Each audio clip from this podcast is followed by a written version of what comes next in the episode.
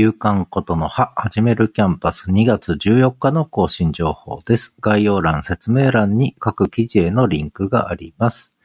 毎日のブログつぶやきつぶやきました。新着ポッドキャスト。ポエム、嫉妬。メモ、バテレンタイン。昨日はバレンタインでした。ザ・トイチロー散歩のエピソード29をファーストリートリッスンにアップしました。そして4証言で考える。声日記を4証言で考えるの1と2をアップしました。そして昨日のブログ下書き。そして昨日のことの葉。声と言葉のブログでは、バレンタインデーのつぶやきとポエムの生成過程。以上、夕刊ことの葉でした。投げ銭チャンネル作りました。